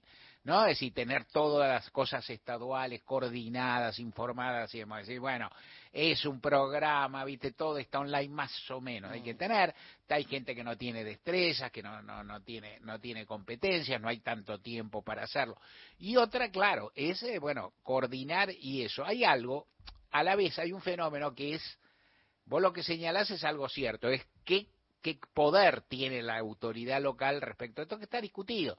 Es común que los intendentes pidan de no, no tener más poder. Y a veces esto se resuelve o se, se sustancia en el plano del instrumental. Se dice, bueno, tenemos, hemos comprado tantos patrulleros, tenemos las Claro, cámaras, las claro, cámaras, las cámaras. cámaras de seguridad en este momento hay en cualquier, digamos, no es cierto que estoy diciendo, pero más o menos en muchísimas ciudades, muchísimos urbe de Buenos Aires hay, y en general se ven una cantidad de conductas urbanas, eh, a veces graves, a veces menores, a veces episodios este, de, de violencia familiar, a veces algunos arrebatos, episodios, a veces episodios graves como este, y hay, cam- hay muchísimas cámaras, y ese es un recurso que tienen los intendentes para decir nosotros nos estamos ocupando. Hemos llenado esto de cámaras, tenemos, no tenemos Sí. esto, las pistolas disuasivas, todas esas macanas, y ahí hay un problema que es cuando se les plantea algo y ya no, yo no puedo hacer nada, flaco, ¿para qué pediste? No, ¿para qué pediste las cámaras? ¿Para qué pediste esto? ¿Para qué alardeaste? Tengo un modelo propio de seguridad en mi, en mi distrito. Ajá, pero no puedo investigar ningún crimen. Bueno, entonces, ¿cuál es, ¿cuál es el encanto de tu modelo de seguridad? Y realmente son cuestiones difíciles. Y hay algo interesante, vuelvo eh, podría- eh, a lo que vos hablás con Monteverde, que es un- una figura nueva, con un tinte que viene de, de la experiencia social, de la experiencia cultural, un tinte progresista, por decir algo así, ¿no? por ubicarlo en un cuadrante sencillo. Y Monteverde dice que tiene que tener el intendente Rosario más intervención, o sea que, que no ha desarrollado toda la intervención que puede tener, no solo en materia específicamente de represión o de investigación de delitos, sino en otras cuestiones, pero también, ¿no? Él, él, sí. él no plantea, yo voy a estar ahí, esperar que las políticas sociales evolucionen, que venga nación o que venga provincia. Él habla de una, de una Sí. presencia más activa. Sí, hay varias puntas ahí, bueno, y es una es una ciudad que está bueno, está tan a la luz y tan tan compleja. También este año murió un chiquito, ¿no? En una balacera y es una fue fue tremendo.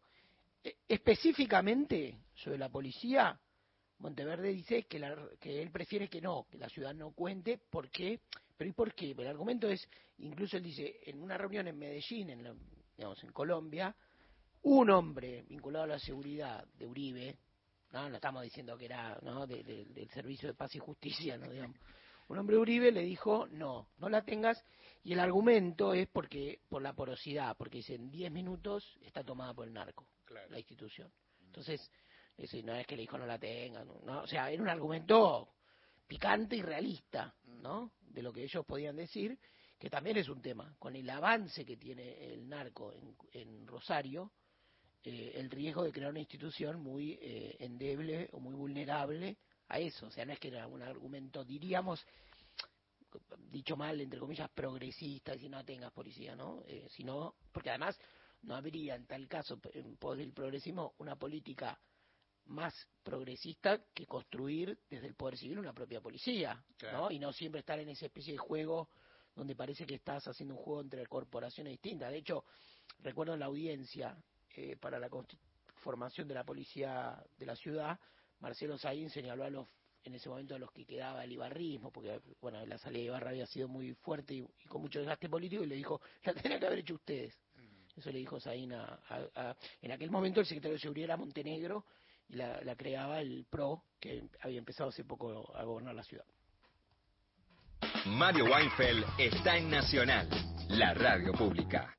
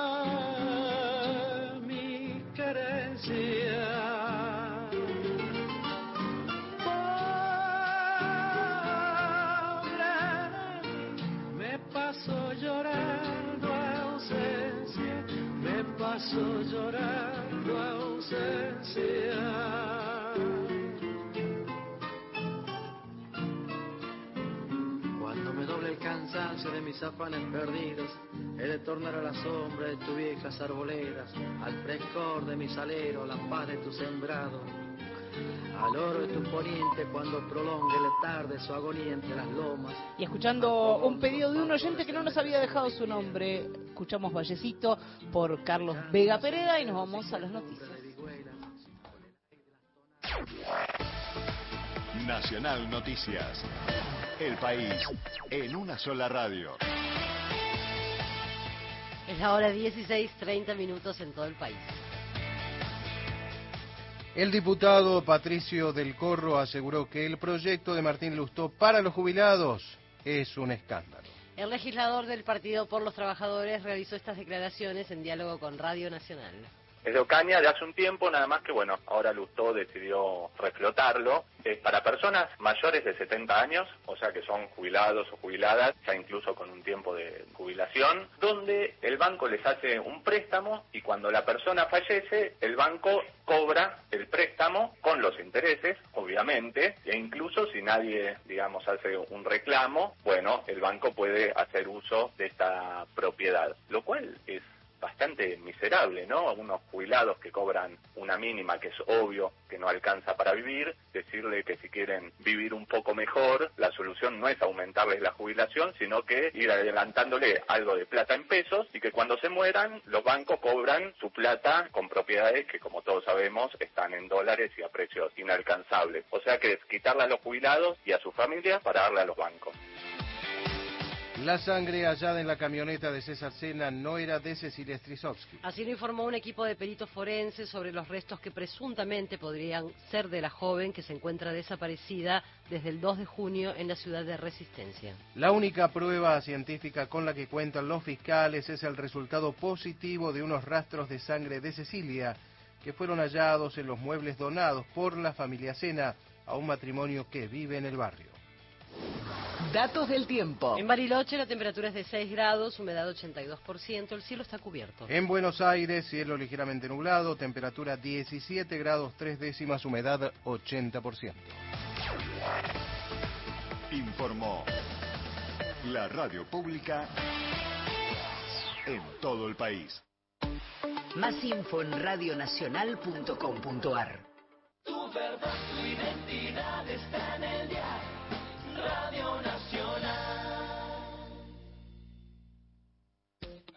a viernes, de 15 a 17, Gente de a pie, con Mario Weinfeld.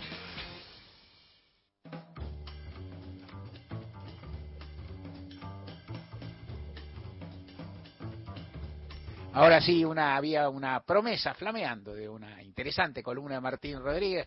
La promesa se hace realidad, te escuchamos. Bueno, Mario, gracias por la por la venta. Bueno, no quedó, lo quiero decir, no quedó el producto, quedó nada. No, bueno, po- po- pongámoslo serio, el tema está medio complicado y un poco triste. Ayer fue lo que pasó, ¿no? La muerte de Morena, eh, tiñe toda la, la Argentina en el, en el desenlace electoral. Opino así, yo opino que eh, a lo mejor incide, hoy leía un tuit de Carlos de Angeli, un consultor, un analista político, y decía, bueno, mucha gente encontrará motivo ¿no? para, para votar. Eh, probablemente, aunque no lo creamos, y, en la estadística sobre, o en, o en las encuestas sobre las encuestas, cuánta gente opina, cuánta gente fue opinando, fue respondiendo en tal caso a las encuestas, aparece, ¿no? Puede ser la irrupción de los indiferentes, ¿no? Algo que uno no, no sabe dónde está, que son personas que, que a lo mejor hasta ahora no pensaron a quién votar, ¿no? Aunque no lo creamos, quienes vivimos un poco de la, en, el, en la zona intensa de la opinión política, eh, nos cuesta por ahí imaginar qué le pasa a la gente que no le gusta la política, que, cómo piensa la política la gente que no le gusta la política, ¿no? Y ahí se abren las apuestas más difíciles, y bueno, y hechos así que son terribles, cómo pueden incidir en ese, en ese clima que, que para la opinión, para los expertos, los, como decía Gabriel Bomaro, los profesionales del comentario político, me encanta esa definición, se hace más lejana. En ese, en ese día extraño, en que uno picotea y que también discrimina el vuelo en círculo de las opiniones más sinceras y genuinas, apareció un tuit de, de un este, de un docente, docente de la ciudad de Buenos Aires, él da clases en una escuela en Floresta, en una zona humilde de esta ciudad, que decía lo siguiente, decía, hoy una nena que tiene una vida bastante dura, me contó que en las vacaciones leyó el diario de Ana Frank. Me pasa algo contradictorio con ese material que sigue resultando de interés para pibes y a su vez de algún modo necesario, pero a su vez me parece demasiado duro. ¿no? Me pareció súper interesante desde la cuenta mía, lo retuiteé, eh, y conozco a Ignacio Budano, eh, de hecho alguna vez ha pasado por acá su voz, por, por este mosaico largo de gente de a pie, y me interesaba esta mirada que él tiene, sobre todo sobre los chicos y chicas a los que le educa, ¿no? Este, alguna vez hablamos de, eh, yo me, acuerdo haberlo consultado mucho sobre cuando se hablaba tanto de la cárcel, de las reclusiones perpetuas y todo, eh, los como como el contacto con chicos o chicas que son hijos de presos, ¿no? Cómo, cómo, cómo se modula eso, ¿no? Y cómo lo y cómo lo notan. Pero esta vez me interesaba mucho este libro, el libro Ana Frank, supongo que es uno de los grandes libros universales, ¿no? La, la, la, la niña que estuvo eh, junto a su familia y otra gente más dos años escondida, eh, hasta creo que fue entre junio del 42 y agosto del 44, de quien después se encontró un, diario, que fueron delatados y, terminaron en Auschwitz o en un campo de, de exterminio y murió de una enfermedad y sobrevivió el padre, Otto, eh, Otto Frank, que fue quien a quien le dieron el, en la casa de atrás, ¿no? Le encontraron el libro y se lo dieron y bueno, y tuvo la difusión que tuvo y se convirtió en una en un bueno, en, en, eso, en lo que se convirtió el diario de un gran libro de la historia universal.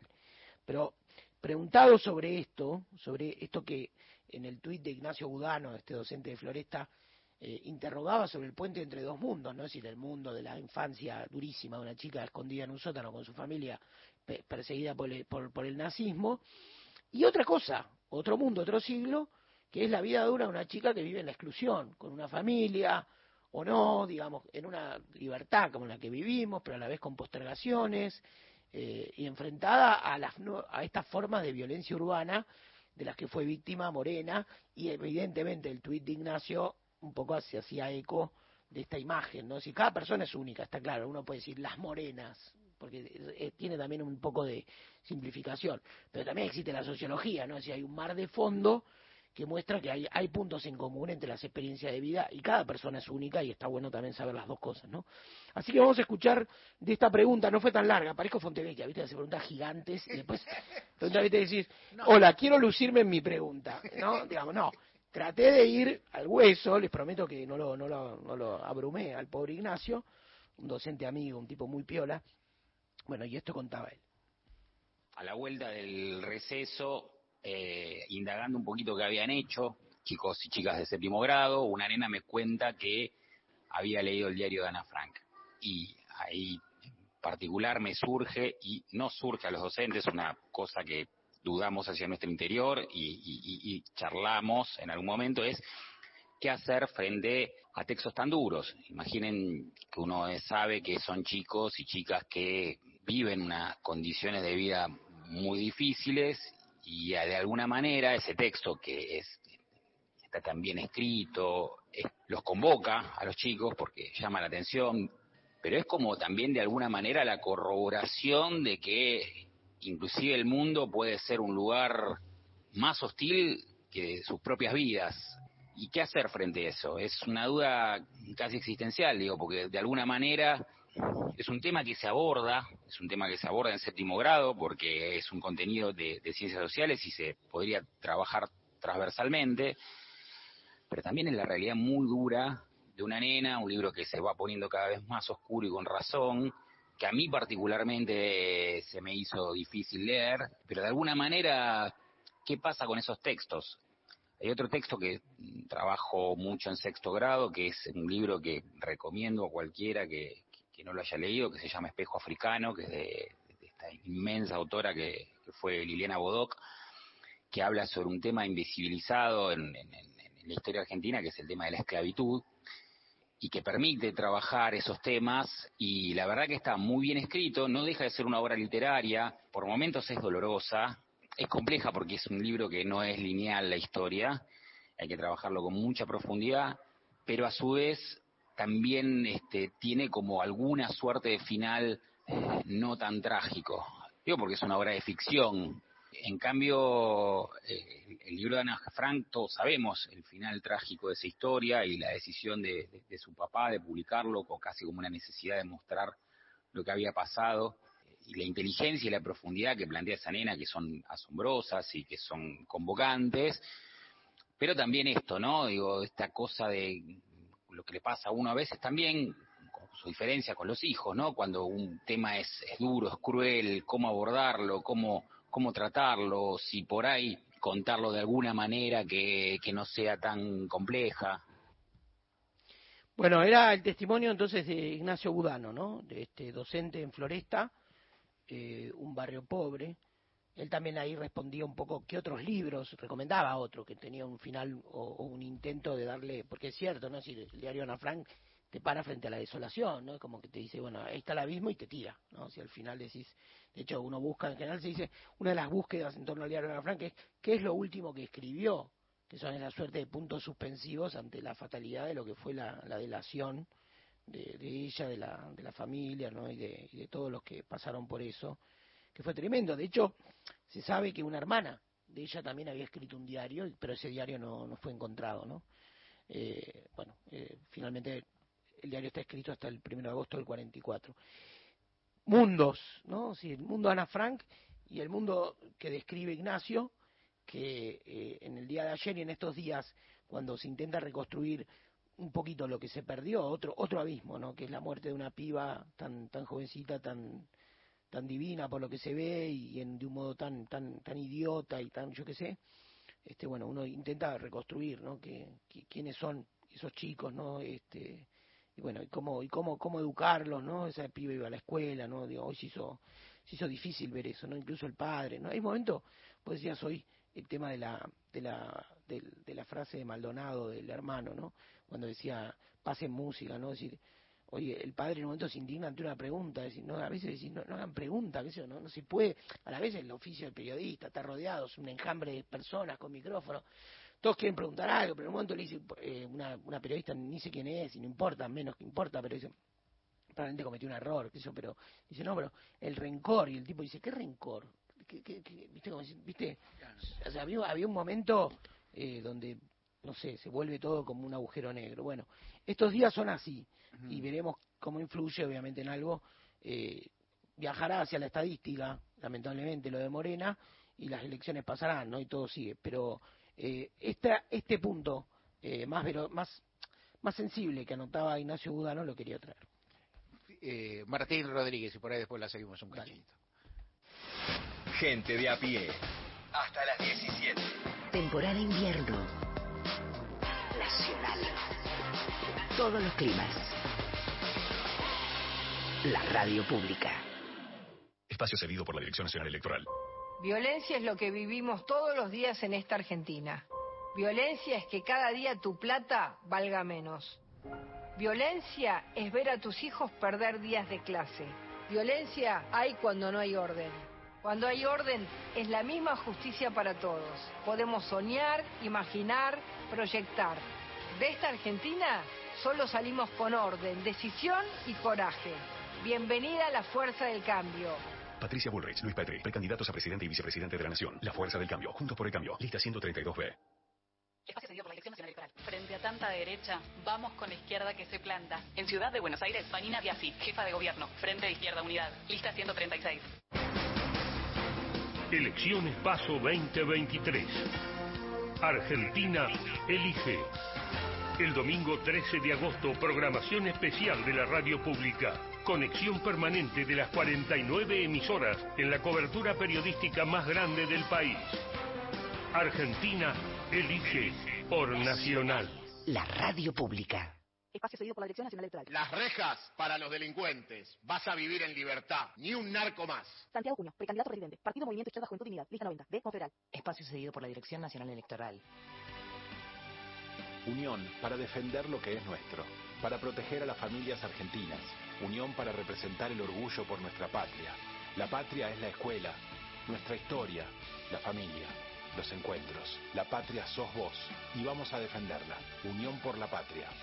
Paula Penata, Eduardo Valdés, precandidatos a diputados nacionales por la Ciudad Autónoma de Buenos Aires, lista 503, alternativa para ganar Buenos Aires. Jueves. Todos los días. Nacional. La radio pública. Los temas centrales del día están en Gente de a pie. Mario Weinfeld en la radio pública.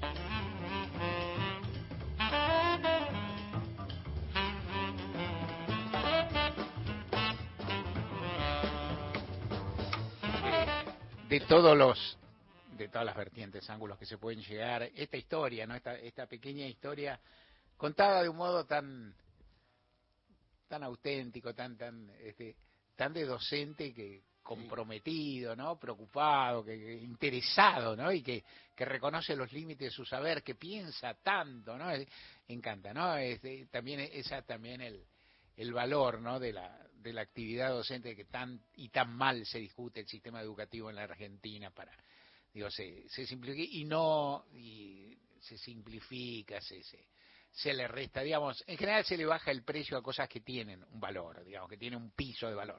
Después uno puede decir, bueno, no está funcionando, pasa esto, la comprensión lectora, la cosa, la mate, fenómeno. Vos tenés, uy, vos tenés escuela gratuita para todos los chicos de la Argentina, todos terminan la primaria, prácticamente, casa más, casa menos. Tenés educación secundaria y universitaria, mejorá desde ahí, no demuelas, ¿no? No demuelas. No te dediques a demoler, pensá, aparte valorizá lo que hay, ¿no? Es- y aparte ahí esto, habrá, doce, habrá docente que abusaba y todo, como no, a ver, es un ejército docente en la Argentina, hay decenas de miles, cientos, la única que sabe cuántos docentes hay, y ahora por ahí ya que ahora que está directora por ahí lo perdido es Nora Bey, ¿sabe? Nora Beira, Baradel y los ministros nacionales, la provincia saben de cada provincia, que es bastante, pero ya no de todo. Ahora, entonces, pero este, ¿no? El docente se preocupa, se interesa, da vuelta, dice, bueno, una persona, y a la vez a uno le viene, por, por lo que dice Martín, que es, y a mí me da, yo bueno, uno tiene una, obviamente, cada quien ha, vivido lo que ha vivido, tiene su vida y su trayectoria, y uno piensa, bueno, cuánto eh, es una cosa de, de, de- padres, de, digamos, de, de la generación mía, pongamos, la idea de ahorrarle dolores a los hijos, ¿no? O sea, hay, hay un punto, y yo digo, mis viejos que eran sádicos, no, pero pensaban que los chicos tenían que saber, hay una cosa dual, muy dual, era, por ejemplo, se moría alguien, no tenía que saber ni medio. No, algunas tragedias no tenía que saber ni medio, la aborción no tenía que saber ni medio. Pero no te ahorraban. Ahora, vos tenías que saber que la vida era difícil, que se pasaba y entonces tenías que leer esos libros que te hacían llorar. Entonces, es decir, la discusión acerca de si hay que leer Corazón, si, ¿no? si, si ver Dumbo, si ver Bambi, que yo, está fuera de lugar. Vos tenés que saber esto. Vos tenés que saber que, lo, que las- lo- lo- los cachorritos pierden a la mamá. Ahora, después se mueve la mamá a la- acá a la casa a la vuelta y a vos no te cuento nada y di- familias llenas de secretos y trabadas. La experiencia de uno era más bien, digamos, muy protectoria, decir, que, que, que, por un lado, que también tiene un grado de contradicción siempre cuando lo plantea. Por un lado, con los chicos se habla mucho, se conversa, se pregunta, y por otro lado, se les ahorra algo, ¿no? Es decir, eh, hay que estar muy atento a que no en fin, y es muy difícil. Aparte la vida es muy mestiza, te llena de cuestiones difíciles. Un país donde hay desaparecidos, por ejemplo, cómo se maneja eso es muy, muy cruel. ¿no? Aparte se enteran, ¿no? Esto. Exacto, exactamente. Qué difícil, ¿no? Es un tema de, uno diría, la comunidad educativa es eso. Sí. En un sentido profundo es algo más que, que la relación de padres, docentes y no sé qué, ¿no? Que es, bueno, cómo, cómo volver a contarnos, somos una tribu, Claro. cómo volver a contarnos este, cosas tan pesadas.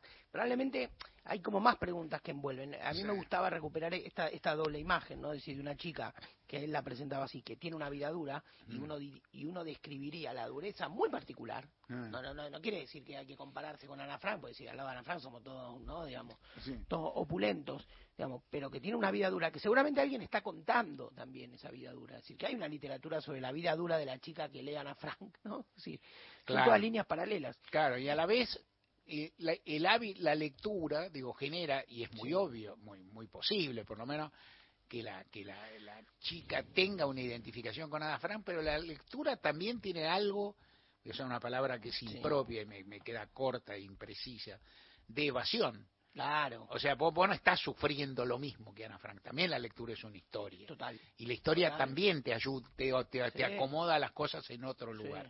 Y el hecho que haya esta chica que sufra y tenga templanza y pueda escribir y tenga todo, tampoco es puede no ser neutral, es muy difícil. No, a uno igual le diría, leíste a Ana Frank, te ganaste la isla del tesoro. Andá- Claro, totalmente. Andate para allá, ¿viste? Claro. Andate a la imaginación pura. Claro, sí, sí, yo, la, la película, nada, es decir, bueno, ese dilema es el que resuelve a su modo, alguna vez, eh, una vez, porque no se puede tanto, la película La vida es bella, como la Claro, resuelve solo una película italiana. Está, digamos, ¿no? O sea, como hace, bueno, ya está, viste, estás en el campo de concentración y no importa, porque, bueno, pero eso lo pueden hacer los tanos y una sola vez. Mario Weinfeld está en Nacional, la radio pública.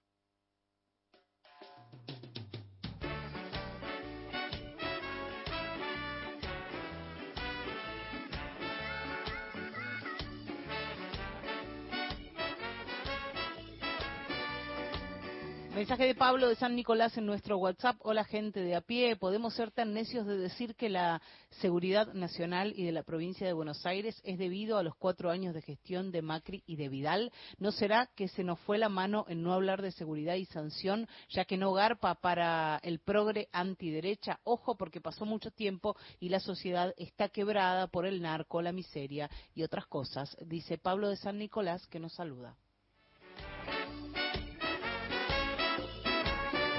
Con un mensaje crítico y urdido, tramado, es, eh, siempre digo, Pablo de San Nicolás, nuestra oyentada, muchas personas que se acercan a un micrófono en la Argentina, ¿no? O, a una, eh, o- o comunican, comunican muy bien, tienen pensamiento articulado. Los años de democracia y los años de comunicación inciden en ese aspecto. La gente tiene un discurso, sabe argumentos en favor y en contra, ha escuchado a esto y aquello. Estamos, yo digo, primero, y en el, en el primer punto, nosotros es imposible entrar y tampoco es regla de este programa o no es eh, protocolo de este programa entrar, pero en aquello de decir que no es, no todo es explicado, desde luego, es decir, Mauricio Macri y María Eugenia Vidal llegaron al poder en Argentina en 2015 y había historias policiales, historias de violencia policial, historias de violencia institucional, historias de crímenes estatales y demás para regalar. O sea, ¿no? Es decir, en la provincia de Buenos Aires, en el nivel nacional y en los niveles provinciales. O sea, en esa época no, uno podría decir, tal vez exagerando, y por ahí hubo alguna, no se inventó nada. ¿No? Es decir, esto viene de muy lejos, lo que se puede ver, y hay también en ese, en ese caso alguna forma de medición, es si se agravó, si no se agravó, si la desidia en nutrir al sector público, en tener ciertas redes de protección social, en nutrir a la escuela de alguna manera y demás, no tienen alguna incidencia. Pero desde luego esto no se inventó. En ese momento, así como exagerando, tampoco se inventó el endeudamiento con el Fondo Monetario. Es el más alto, el más grave, el más ridículo, el que vino fenómeno. Y a la vez es un problema endémico de la Argentina. Esto, como, como, como a menudo señala Juan Manuel, esto hay que decirlo.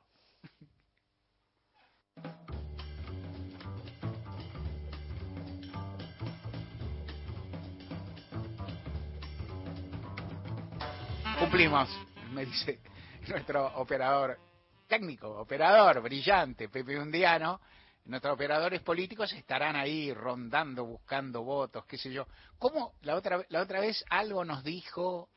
¿Cómo se hace para buscar los votos? ¿no? ¿Cómo se hace para ir y buscar los votos? Por ahí mañana hablamos un cachito de esto, eh, y porque algunas cosas hasta estoy preguntando, Martín conoce, pero ¿cómo es esto?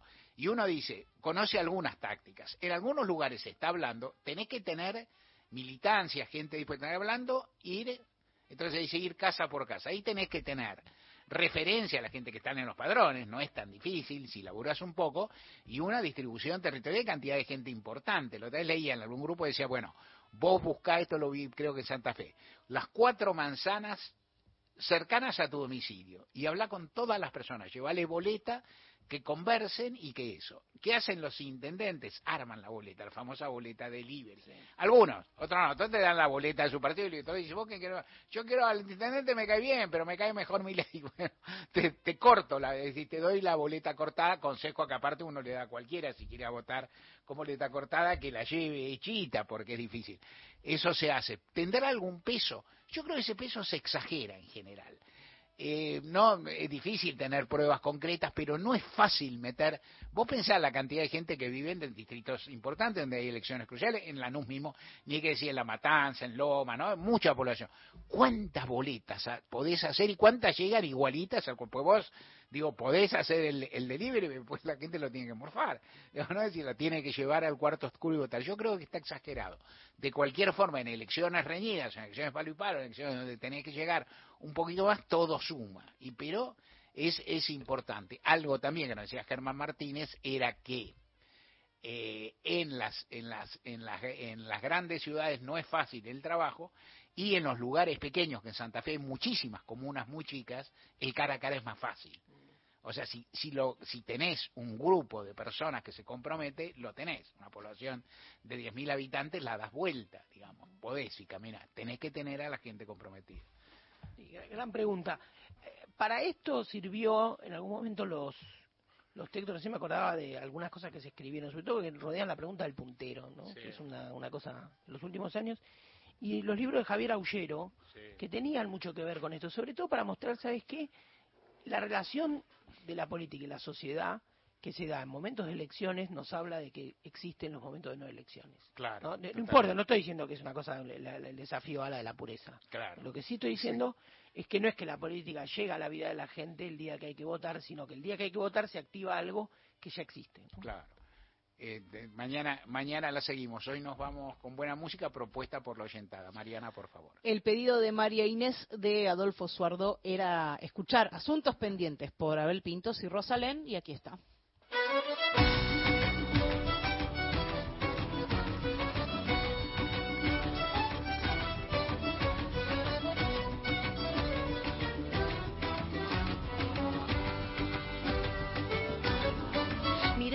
Pensé que algo debe cambiar. No puedo caminar con rencor en la piel y en los ojos la sal. Confiar otra vez en la humanidad. Disfrutar de tus besos, oler en tus manos toda tu bondad. Lo cierto es, me hiciste mal. Lloré ríos mi crueldad.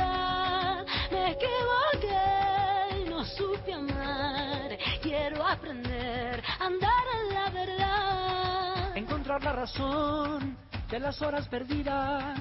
Entender el perdón como un gesto de amor para toda la vida. Aceptar que hoy es hoy y que ayer fue pasado. Que aprender a vivir es saber descubrir que el futuro está actuando. Y olvidar el dolor de palabras hirientes. Y cambiar la razón, ojos que no te ven, corazón que te siente. Entregarme a la luz cuando llega el momento y buscarte en mi alma, encontrarte, saber y sentir que no tengo asuntos pendientes, ah, asuntos pendientes, ah, asuntos pendientes, ah, asuntos pendientes.